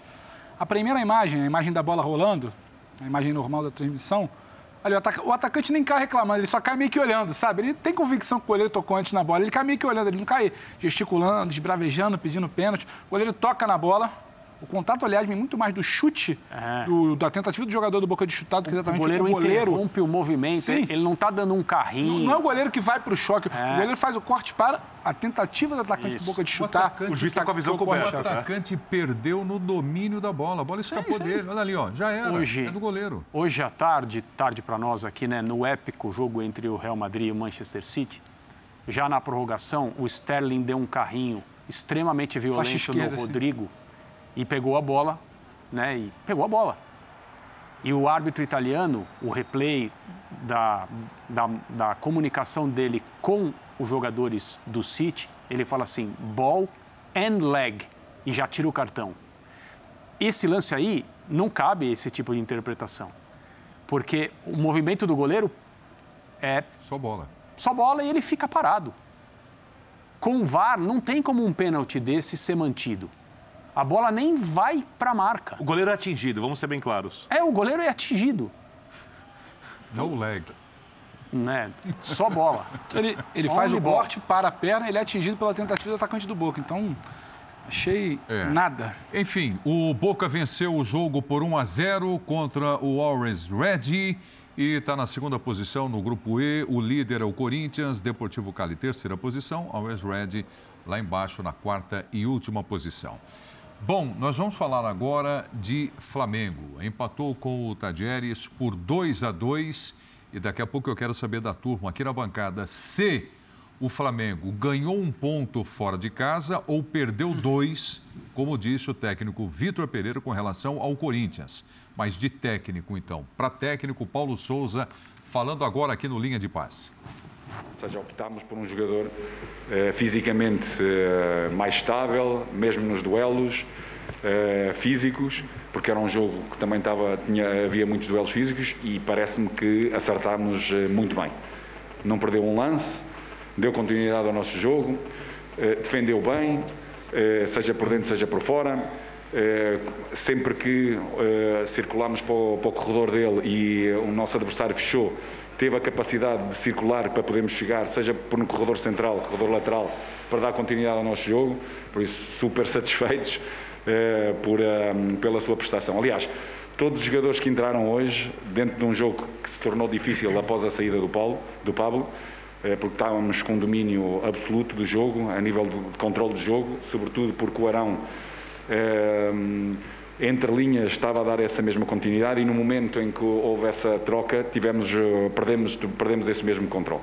Maior coragem na pressão alta, eh, é verdade que eles eh, procuraram manter um número de jogadores na nossa linha defensiva com um jogo vertical mais direto, foi-nos criando algumas dificuldades, mas precisávamos e precisamos de ter mais coragem. Foi aí que, na maioria dos jogos, sempre que estamos mais altos, e temos mais jogadores em linhas mais altas a pressionar, eh, somos uma equipa bastante mais forte. Eh, e sem dúvida, depois na segunda, na segunda parte tivemos que tomar uma opção eh, de termos mais jogador na frente, menos um jogador no meio campo, porque nós entramos muito bem a segunda parte, outra vez dominando, empurrando o nosso adversário até conseguirmos um, um, um, um golo extraordinário por combinação, por criar espaços. Sabíamos que entre linhas íamos criar espaços. Jogadores como, como o Arrasca poderiam fazer essa mesma diferença, seja do último passo, seja de remate fora da área, como aconteceu. Eh, e é normal, porque temos um adversário que eh, procurou ehm, ter linhas um pouco mais curtas e de maior transição, maior verticalidade, com deixando alguns jogadores na frente para que isso acontecesse Mas, eh, repito, acho que a nossa equipa, dentro daquilo que foi as circunstâncias do jogo, acho que estamos eh, todos de parabéns, sobretudo aqueles que entraram, eh, deram maior qualidade àquilo que nós nos propusemos como jogo para podermos empatar e podermos pensar em ganhar. Só que, sem dúvida, as distâncias são um pouco mais, são um pouco maiores, sobretudo em transições defensivas, no momento da perda um pouco mais lá à frente com menos um jogador de meio campo, eh, isso pode acontecer esses, esses, esses, esses passos. Podemos ser mais rápidos? Podemos. Podemos pressionar, sobretudo no, no momento de, de, do passe? Podemos. Mas temos que perceber também o momento do jogo eh, e, e a qualidade também dos adversários. Estamos de parabéns, diz aí o Paulo Souza. Não sei se ele está satisfeito, porque ele fala dentro das circunstâncias. Estamos de parabéns. E a gente traz aqui uma tela, olha, é para ficar alerta, pessoal. Nós temos aí chutes sofridos pelo Flamengo nessa edição da Libertadores da América, né? Nas últimas partidas aí. Quatro jogos, né? Olha ali, ó. Nove diante do Sporting Cristal, na vitória por 2 a 0. 14 na vitória diante do Tadieres, na primeira partida, né? No Rio. É, 11 contra a Universidade Católica e, novamente, 14 finalizações do Tadieres foi o seu destaque no, no começo do programa, André. Então, jogo para você para começar falando desse empate por 2 a 2 É, eu não acho que o Flamengo perdeu dois pontos, não. Eu acho que o jogo foi bem equilibrado, o resultado foi bem compatível. O resultado de empate em 2 a 2 traduz com fidelidade o que aconteceu em campo. O Flamengo teve muitos defeitos defensivos hoje, muitos. Infelizmente, o Pablo, no que seria né, mais, um, mais um tijolinho na sua no seu retorno, saiu com uma lesão muscular, né? Ainda bem que, se for confirmada a mesma lesão muscular, não é nada relativo a operar, e operação, articulação, joelho, essas coisas. Mas é uma pena para ele, ruim para o Flamengo, evidentemente. Aí o Paulo teve que fazer uma, uma modificação. O Arão, que participa do gol, é, mudou de posição, etc. Dificuldades na formação da equipe que está em construção um jogo em que o Tajeres fez uma partida muito boa, se a gente pensar nas possibilidades do time argentino. Excelente ambiente, excelente gramado, algo bem diferente de muitos jogos, muitos encontros que a gente tem visto na Libertadores, em que o gramado é ruim, o público é hostil, etc. Foi, foi, um, foi um espetáculo bem legal desse ponto de vista, assim, pensando assim de maneira neutra. E o Flamengo pecou, pecou defensivamente, dependeu muito do seu jogador mais brilhante, mais tecnicamente dotado, que é, que é esse uruguaio que já domina com um pé, bate com o outro, mais um golaço dele e quantos ele fez com essa camisa. Eu acho que não, não há nada a reclamar em relação ao placar, como se ele fosse injusto, não injusto né, no sentido literal da palavra, mas como se ele não refletisse o que os dois times fizeram em campo. Eu acho que o Flamengo teve falhas defensivas e, como eu disse no meu destaque inicial, tem um gol, que é o gol do Pedro, numa jogada em que ele conta com a participação do seu companheiro de ataque, aquele que ele teoricamente substitui, que é importante para o Flamengo, é importante para o Pedro, é importante para o técnico Paulo Souza, por mostrar que existe, é claro, de maneira circunstancial, uma possibilidade do Pedro contribuir mais uma vez. Se não estou enganado, foi o, o, primeiro toque na bola do Pedro, né? Foi. O lance do gol, né, Geraldo? E não é a primeira vez que isso acontece com ele. É, não é, não é. A sequência é uma participação no gol contra a Católica, ele pressiona a bola, o Flamengo rouba e faz o gol. Um gol contra o Altos, isso. Um gol contra o Altos, um gol novamente hoje. Interessantíssimo. E a sua pergunta também estou de acordo com o André. O Flamengo somou um ponto. Somou um ponto muito pelo que deixou de fazer na primeira etapa. O Jean já pontuava na transmissão, né? Nenhuma finalização. É a primeira vez nessa Libertadores que o Flamengo não finaliza nenhuma vez em um tempo de jogo. E era a primeira vez também nessa Libertadores que o Flamengo não fazia gol no tempo de jogo. Então isso diz muito sobre o que o Flamengo deixou de fazer. Por mais que o Paulo queira dizer que está satisfeito e tal, acho que devido às circunstâncias ele queira sinalizar que, apesar do primeiro tempo, fiquei satisfeito com as mudanças e com o segundo tempo, porque o primeiro tempo não foi interessante. E interessante também porque o Tadieres é o segundo colocado, tem sete pontos, venceu o Esporte Cristal em casa, venceu o Católico em casa, chegou a vencer o River Plate em casa pelo torneio local. Então, assim, não é exatamente essa baba que em algum momento se imaginou é um clube que, quando o Flamengo deu espaço, jogou. Quando o Flamengo se perde naquela, naquele momento ali de saída do Pablo, entrada do, do Andrés, o Arão recuado, o Andrés que não compõe tão bem na marcação pelo lado esquerdo. O Tadieres ataca por ali, é inteligente para tentar. O Tadieres se aproxima do gol em algum momento. O Santos faz uma defesa espetacular, salva o Flamengo naquele momento. Então, por todo o contexto do jogo, talvez ele possa querer dar um peso, fazer uma outra leitura, dourar uma pílula, mas o Flamengo somou um ponto. Também acho. O Flamengo somou um ponto foi atrás, inclusive, para somar um ponto. Ganhou, talvez até ali, eu acho que começa a amadurecer uma ideia de recuperação do Pedro.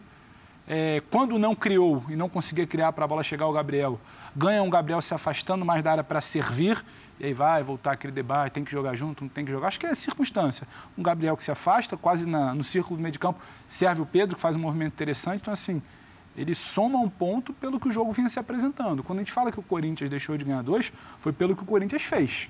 O Flamengo, no caso, deixou de fazer muita coisa e acho que tem até o que comemorar pela circunstância que se desenhou. Liderança, 10 pontos, a vaga está encaminhada. Então, discordo um pouco dele nisso. Acho que o único aspecto que nos permite dizer que o Flamengo deixou de ganhar dois pontos é pela diferença técnica. Ah, aí você fala, bom, pera lá, o Flamengo com o time que tem, com a capacidade, com o potencial que tem, poderia ter vencido? É claro que poderia ter vencido, mas eu concordo com os companheiros que, assim, olhando para o que foi o jogo, é, concordo com o André que, assim, é, o, o, empate me parece até o mais justo. O que eu acho o pior da, da, da declaração do Paulo Souza, para mim, é o defendemos bem. Isso. Porque o Flamengo se é. defendeu muito, muito mal. mal. O Flamengo se defendeu muito mal. No começo do jogo, com o Felipe Luiz pelo lado esquerdo, estava sofrendo demais com o Godoy lá. Isso já aconteceu em outras ocasiões, mas hoje é, chamava muito a atenção a dificuldade que ele vinha encontrando por aquele lado esquerdo. É, o Isla, para mim, falha também na marcação no, no, no primeiro gol do Tajeres, quer dizer, claro que tem o gol contra do, do, do Arão, e aí o erro é óbvio, é evidente, e o Zinho até chamou a atenção da falta de comunicação ali, mas também o Isla é, é lento na, na, reação ali, é, é óbvio para onde a bola vai, ele dá o espaço, e depois acho que falha também no, no segundo gol, né, quando levanta o braço para impedir impedimento, sem falar nas inúmeras bolas cruzadas na área e todas as bolas cruzadas na área. A gente está vendo aí uma delas, né? Vamos ver. Você parou alguns lances já sobre isso. É, então, porque é impressionante. Então, assim, o, o, Flamengo não se defendeu bem em nenhum contexto.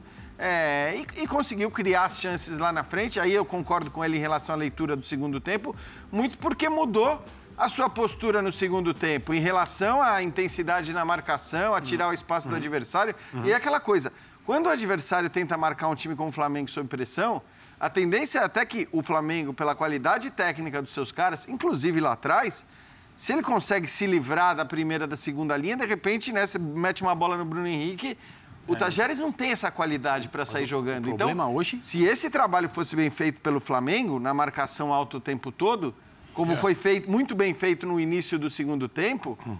talvez é, a história tivesse sido o outra. O problema é a quantidade de dificuldade que o Tajeres criou para o Flamengo quando ele, Tajeres, passou da primeira linha de pressão. Foi, uma coisa bem flagrante. Esse é o. Não consigo. Essa, é, essa, é. essa é a tatuagem do jogo. Exato. Não consigo. Essa é a tatuagem do jogo. Não consigo entender por que o Paulo achou é, coerente com o que o Flamengo mostrou usar a frase nos defendemos bem. Foi isso que ele falou, não, não, não entendi. E só mais uma coisa sobre Gabriel e Pedro, que eu sei que o assunto é outro, que é, é são as bolas aéreas, mas para acomodar o Pedro e o Gabriel ficar em campo, tem uma coisa bastante óbvia, né? É necessário que o Gabriel passe a jogar com outras características. Só que isso não pede a ele um esforço. Ele não só é plenamente capaz de se afastar um pouco da área e atuar como um ele jogador, como ele adora fazer isso. Ele faz isso com ele muita frequência. Bruno com o jogador com quem ele tem o melhor entrosamento, que é o Bruno Henrique. E vice-versa, né? o entrosamento mútuo entre eles é absurdamente superior a qualquer outra é, parceria que o Flamengo tem. Mas hoje ele deu essa demonstração mais uma vez. Ele sai e se afasta.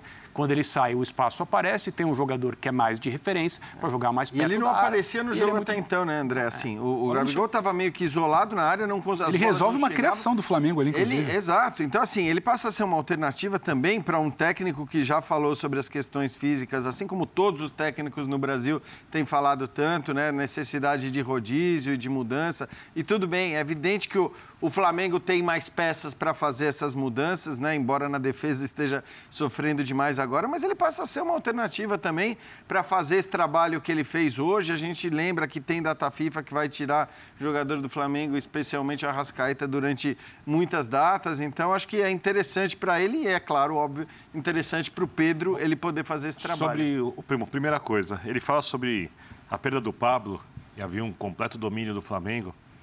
12, 13 minutos é muito pouco tempo e um completo domínio sem você dar um chute em gol também é uma coisa para mim um pouco exagerada. Não, só uma coisa, Biner, não havia completo domínio nenhum, pelo menos naquele. O, o Flamengo começou melhor, é, cinco minutos, depois o Tagere estava, né, passou a ser mais perigoso, criando muita chance pelo lado Sim. direito. Vou chegar lá. E aí tudo bem. De fato, ele fala, na hora que o Pablo se machuca, o, o Flamengo estava melhor mesmo. E a ideia inicial dele já é tornar o time mais capaz de pressionar a saída de bola e ter a bola, porque ele coloca o Andrés, forma uma dupla com o João Gomes e puxa o Arão. Desculpe, para trás. Não funciona. O primeiro tempo do Flamengo foi muito ruim muito ruim mesmo, em todos os aspectos. Esteve atrás no placar as duas vezes. Mas o primeiro tempo, muito ruim em todos os aspectos. É. Muito ruim na marcação e nulo na construção.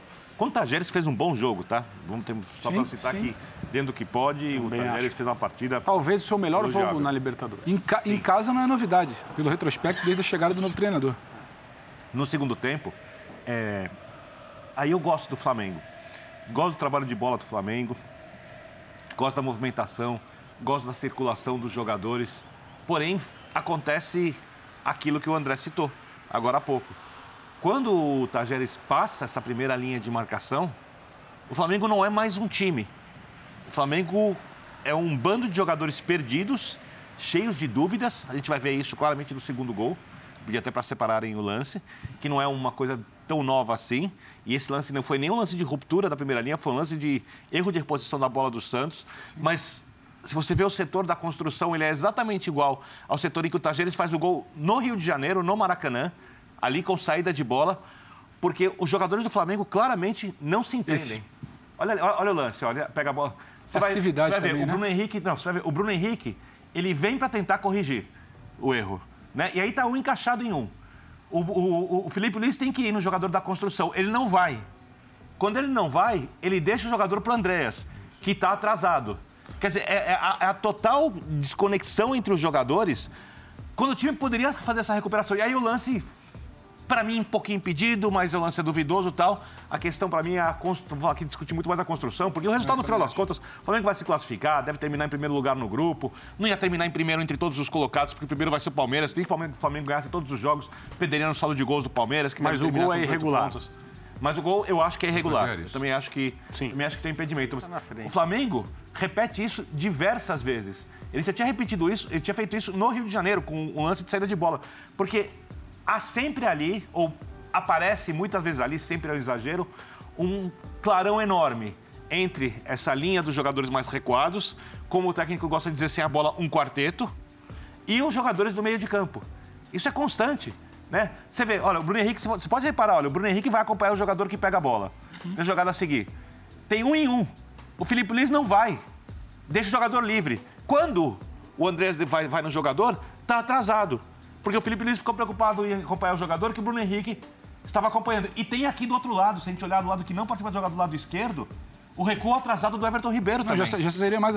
Só para complementar. São, uma, é, um, o gol acontece ali, mas tem uma é. série de erros de jogadores é completamente perdidos na jogada. O técnico vê isso, ele não deve, ele poderia não citar nada conversar só com os jogadores, mas ele não pode dizer que o time se defendeu e bem. acho que deve preocupar o torcedor do Flamengo, porque você falou na partida do Rio de Janeiro. Você pode citar outra partida da Libertadores, você pode citar a partida do Campeonato aéreos, Carioca, você pode citar a partida, por exemplo, eu acho que você estava na mesa, a gente estava aqui fazendo um linha, contra o Atlético Goianiense. É a mesma história, reposição errada, um jogador que passa, o combate não é dado, porque esse erro em cadeia ainda tem a definição do Davi Luiz, que ele não sabe se cobre, se ele combate, onde ele fica, o Felipe não vai, o Andrés não acompanha. Essa cadeia toda muitos dos gols do Flamengo que o Flamengo sofre é sempre nesse buraco que o Vitor cita. E Pedro, uma, uma bola essencial. no meio, o clarão no meio e a construção. Geralmente abre para o cruzamento.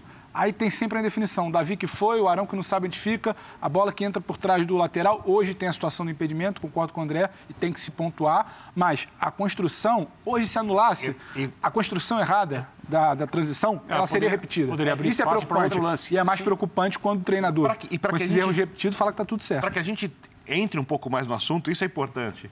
É... Você pode dizer que o Felipe Luiz não é mais jogador de antes e não é, que ele não é mais na marcação de mano a mano, o mesmo jogador que foi antigamente. Mas a última coisa que alguém pode dizer é que o Felipe Luiz é um jogador que não compreende a partida em campo. Claro. É um jogador extremamente inteligente, com leitura das jogadas, com leitura uhum. de posicionamento, capaz de olhar muito além da sua função. Nesse lance ele não entendeu em qual jogador deveria uhum. ir.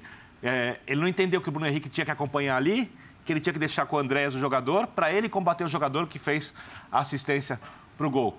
E isso não é fruto da incapacidade do Felipe Luiz, isso é eu fruto acho, da é falta de compreensão, isso não é nem de organização, é de compreensão dos jogadores daquilo que é necessário para a correção de um erro, que foi um erro de saída eu de goleiro, acho... um jogador que recebe a bola praticamente na linha do meio campo, né? Que ele recebe a bola dentro da grande o, área. O Gabriel Barbosa sai de campo chamando atenção para as falhas defensivas, dizendo gol, algo na linha de gol a gente sabe fazer. É, mas ele fala, ele Hoje, fala, a gente precisa ter atrás, mais a bola. É. Ele fala, que aliás foi algo que o próprio Paulo Souza falou depois do último jogo, que quer que o time tenha mais a bola. Aliás, essa é uma discussão, porque para mim é claro que na hora que ele escolhe o Andréas e não o Thiago Maia para entrar no momento que o Pablo se machuca, ele está de novo apostando nisso em ter mais a bola com a entrada do Andrés, porque é um cara de mais capacidade de retenção, de mais capacidade de passe, e na verdade não deu certo. A verdade é essa. É, o, o Thiago Maia é um cara que tem uma intensidade de marcação, que rouba mais bola, que é melhor no desarme, e que talvez seja uma pena não ter entrado. É, aí eu digo porque para mim existe uma evolução do Thiago Maia. Claramente passou a ver uma evolução no momento que ele começou a jogar mais. Então ele. Tanto que tinha muito rubro-negro que queria até, mas isso não ia acontecer, porque o Arão é o cara que mais minutos jogou, se a gente considerar apenas brasileiro e Libertadores. Sim. Mas tinha muita gente que queria que, com a, a, o novo. A nova zaga, o Arão fosse para o banco e não fosse ocupar o lugar do João Gomes. Mas acho que ocupar o lugar do João Gomes, o Arão ali era, era normal. Para mim, o mais discutível é, na hora que ele tem que fazer a mudança, não colocar o Thiago e colocar o Andrés. Deixa eu fazer uma pergunta para vocês. Daqui a pouco, daqui a pouco a gente vai colocar o lance do gol do Tadjeri, se estava impedido ou não. Já, já. Mas a pergunta que eu tenho para fazer é a seguinte. A, até um minuto, estava ali, é, o Flamengo de Paulo Souza oscila muito, acho que era mais ou menos isso. Assim. Mas a pergunta é, está oscilando demais o time do Paulo Souza? Aí eu pergunto para vocês, qual foi o melhor jogo do Flamengo? Por quê? Está oscilando? Porque contra a Universidade tempos, Católica... Eu acho que tem tempos. Palmeiras, Supercopa com o Atlético Mineiro, houve bons trechos. Bons isso, isso faz, isso é. faz bastante é. tempo. O São Paulo no, São Paulo no Maracanã. É. Acho que talvez seja o mais completo, assim. São Paulo. São Paulo é. um período maior. É. Dentro da Libertadores, então não está oscilando. Ele está num nível que para o torcedor e para quem se acostumou a ver o Flamengo melhor, está deixando a Não, desejar. A questão, Preto, para mim, é, é, a seguinte. É, é o suficiente para o Flamengo ficar em primeiro lugar, se classificar em primeiro lugar, inclusive. No grupo. No grupo. É, a questão é, a gente trata aqui porque... O torcedor eu... quer muito mais do que isso. Né? Então, né? para mim é essa a é, questão. É. é. o que o torcedor quer e junto com o que o time pode oferecer. Porque tem torcedor que quer e o time não pode oferecer. O torcedor do Flamengo quer e a equipe pode dar ao torcedor o que o torcedor quer, generalizando, obviamente, cada torcedor tem a sua maneira de enxergar o que o time pode produzir. A questão é, esse tipo de lance que se repete várias vezes, erro de marcação na jogada aérea, esse, esse, esse clarão entre a zaga e a, os laterais e a linha do meio campo, essa incompreensão, essas coisas é, aumentam as chances do time sucumbir no mata-mata de Libertadores uhum. muito. E elas podem ser corrigidas com acertos de treinamento, coisa que o técnico pode, pode pouco pode fazer porque não tem tempo para treinar. Ou Davi Luiz e Rodrigo Caio. Não, não acho. Não? Não, não acho. Não, não, não, não é isso. Para mim, pra mim o é Davi é não é nem dos dois melhores zagueiros hoje do elenco. Quem são? Não, mas para mim a questão não é a escalação dos zagueiros. É, não, não é só porque, é outra. Só porque o problema seja, não, não é peça. discutiu isso é secundário. O problema não é peça, o problema é, o desenho, é o desenho que a gente estava falando. É. Eu, eu, acho que não é exatamente peça, é entendimento, é compreensão. entendimento é. entre quem está exato, em campo, não é. é a questão de quem você está escalando. É, porque, rapidinho, André, a gente, a gente citou, o Vitor citou erro de hoje, erro da semana passada, eu lembrei do Atlético Goianiense. Se a gente puxar a ficha, teve um anterior também que me foge Agora, o clube, um confronto anterior ao Atlético Goianiense, se a gente puxar a ficha, a defesa mudou bastante nesses jogos. Mas não se resume Só que o buraco era que... sempre por conta do entendimento, não por causa das peças. Bota o Prieto ali que resolve. Não, não sim, mas uma um, vez que um você vácuo ali. ajusta a, a defesa, você também não libera o Arão para fazer uma função num setor que ele conhece muito melhor Pode do ajudar. que a zaga? Hoje, hoje, hoje acho que é o Jean que cita. Né? O Jean está na transmissão, se não foi você, me corrija. O Jean cita, não sei se o Jean, o Paulo, o Zinho, mas hoje não é nenhuma situação do Arão. O Arão era a única opção ali para o momento. Sim, tinha é, oito desfalques, garoto lá, teve mais problemas. Ele não tinha zagueiros... Você, tinha, você, não tinha o que fazer ali. Hoje, hoje eu acho que é muito mais uma situação... E isso tem que ser debatido. Acho que isso é então, pauta para o longo da semana e para depois. É muita lesão. É muita lesão nesse Flamengo. A gente não consegue não, entender não porque Flamengo, não fala. Não, não era no Flamengo. Não, não, no Flamengo Ontem o Atlético perdeu o Vargas no primeiro tempo, uhum. perdeu o Mariano no primeiro Sim. tempo, ambos por problemas musculares, Sim. e o América perdeu o Paulinho Boia. Sim, foi no Sim, segundo Paulinho tempo. Boia. Você viaja com oito problemas médicos. Você volta com pelo menos 10 e outros dois com dores. Saíram ali apontando Tem alguma tempo coisa. treinar. Então você não sabe exatamente o que está acontecendo. Então é muito difícil também esse entendimento. Tá, bota o fulano, uhum. pouco tempo para treinar, peças que não se recuperam. Você raramente nessa temporada é. achatada vai ter o elenco inteiro à disposição. E eu estou muito longe de achar que é uma situação de ah, bota o Davi, bota o Rodrigo ali que. Só uma coisa, tudo isso pode ser corrigido, tá? Claro. Até o mata-mata da Libertadores. Não é um, uma nau à deriva. Não é isso. É que a gente está chamando atenção agora exatamente porque o técnico citou que defensivamente o time foi bem. É, e eu acho que ele não viu isso. Que ele costuma ser muito sincero nas entrevistas, mas talvez seja, chegue um momento em que ele viu dedicação dos jogadores e seja melhor você falar isso do que você apontar os defeitos, como ele fez muitas vezes no início da temporada. Até porque, até porque uma das informações do desgaste do grupo era o tanto que ele apontava, sim, né? Sim. Na Pode ferida. ser, mas aí é, é, é tão incompatível com o desempenho do time que salta aos olhos. A gente viu aqui o torcedor do Flamengo que acompanha o time, que tem senso crítico, eu tenho certeza absoluta que existem em grande quantidade, também viu. E também está tá independentemente de gostar ou não do trabalho do Paulo Souza até agora, André, percebeu a incompatibilidade. O que ele falou é, é, é, é muito diferente do que o jogo mostrou. Isso, até porque, né, André, não, a gente não pode também fazer o seguinte, né? Quando o Renato Gaúcho vai lá e dá uma entrevista que é não claro, tem nada a ver com é claro. o jogo, a gente claro. mete pau no Renato Gaúcho. É. Quando o Paulo Souza fala defendemos bem, Sim. a gente diz, não, mas tudo Sim, bem, porque ele. Acho. Quer dizer, eu acho que é, ele tem que Agora, falar ó, minimamente ó, dentro do que ele tem eu, sido ele muito pode, realista nas entrevistas. E didático, uma exceção. Ele pode admitir, mas bem. ele não precisava falar defendemos bem, Concordo. porque que não, não Concordo, o Flamengo não mas funciona bem assim, né? hoje, acho que... Quando ele é cordial, educado, calmo e didático, a gente fala. Paulo Souza, mais uma vez, foi cordial, educado, calmo, didático. Legal. Hoje ele falou uma coisa que o jogo não mostrou. Talvez ele tenha uma outra intenção. Só vou insistir uma coisa bem rápido. Esse é um time em que o seu treinador está tentando, desde o primeiro dia de trabalho, pegar um elenco e adaptar a um sistema de jogo que ele prefere. Uhum. Uma escolha que ele fez. Talvez o Paulo Souza não faça nenhuma outra observação ou experimentação a lá Everton Ribeiro pelo lado esquerdo, Marinho jogando pela esquerda. Talvez ele não faça mais nada disso, mas ele continua fazendo o time sair da sua própria área com três zagueiros para o início da construção, usando Felipe Luiz pelo lado esquerdo como zagueiro lateral. Tem uma composição para se defender com quatro homens. Até agora que eu me lembro, só em um jogo foram escalados dois zagueiros e dois laterais, que foi o jogo de domingo contra o Altos, que foi um jogo de uma escalação emergencial. O que tem? Isso aqui, vamos lá, né? Então, de novo, há quem entenda que o trabalho de um, um dos pilares do trabalho de um treinador é adaptar-se ao que o elenco oferece. O Paulo Souza está fazendo o oposto disso. É bom, é ruim, cada um tem sua opinião. A diretoria gosta ou não, acredito que tenha autorizado a fazer isso. Ele não veio para fazer mais do mesmo. Ele veio para fazer algo que ele entende que é correto e o caminho dele é com esse sistema. Isso pode gerar problemas defensivos porque são comportamentos diferentes, com a bola e sem. Intervalo, voltaremos já já com linha de passe aqui na ESPN. Continue com a gente. Até mais.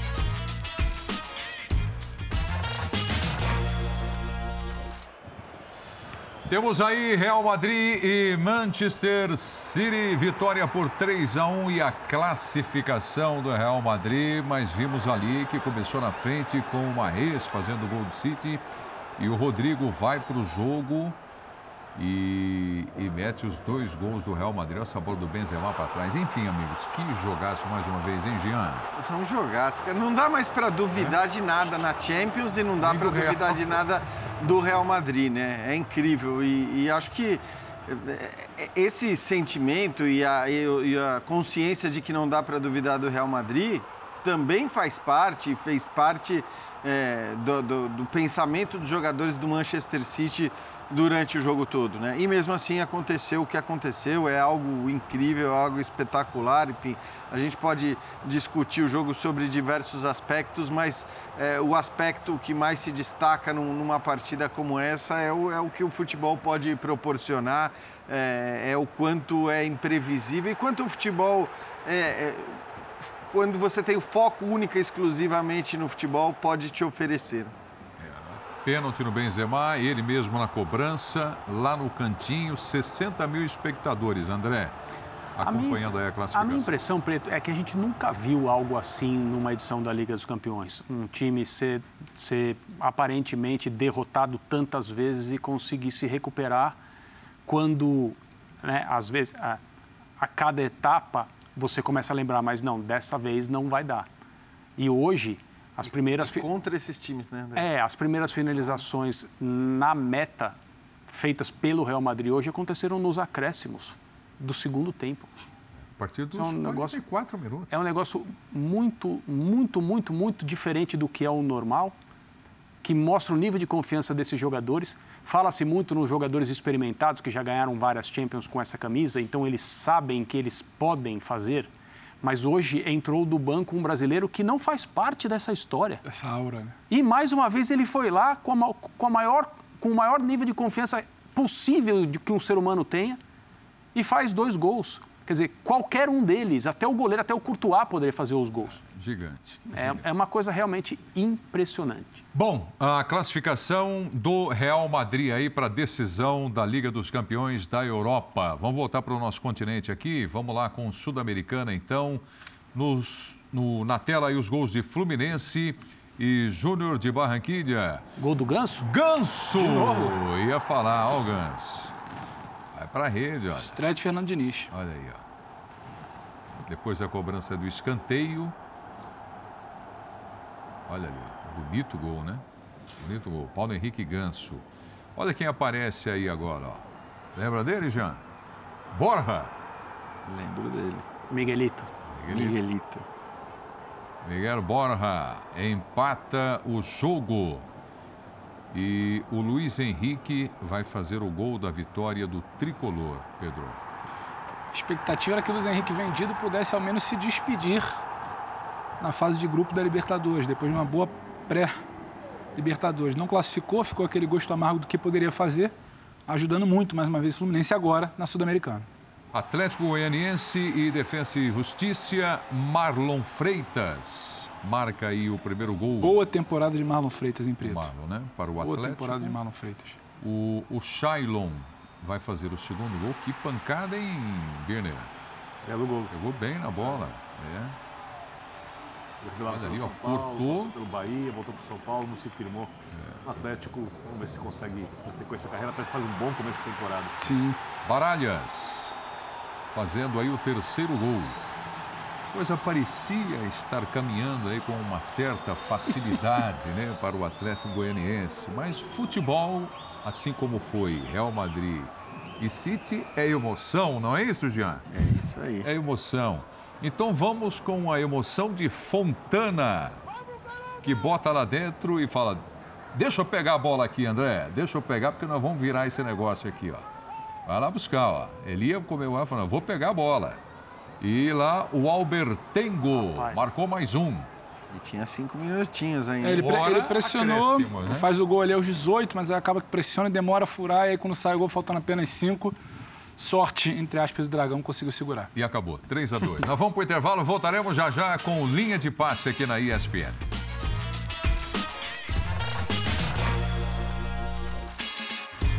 Quase. A discussão estava quente Quase. Aqui, então, então, é melhor a gente encerrar o programa. Fique melhor. no momento. Fique sempre no eu momento. Não saia do momento. O momento é esse. Um abraço, André. Um abraço, Preto. É isso aí. Jean, bom dia para você. Valeu, bom dia até já. Daqui é a pouco temos Liga Europa. juntos. Isso. É, o Eintracht Frankfurt e o West Ham. Estão no Linha Amanhã? Valeu, Pedro. Bom dia. Mas já já estamos aqui também, né, Samir? Subir, né? Será um prazer inenarrável para mim. Boa noite a todos, aos fãs das fãs do esporte. Saúde e paz. Obrigado pela companhia. Até a próxima, turma. Tchau. Saúde e paz. Saúde, paz e um negócio instalado aqui nele aqui que tá.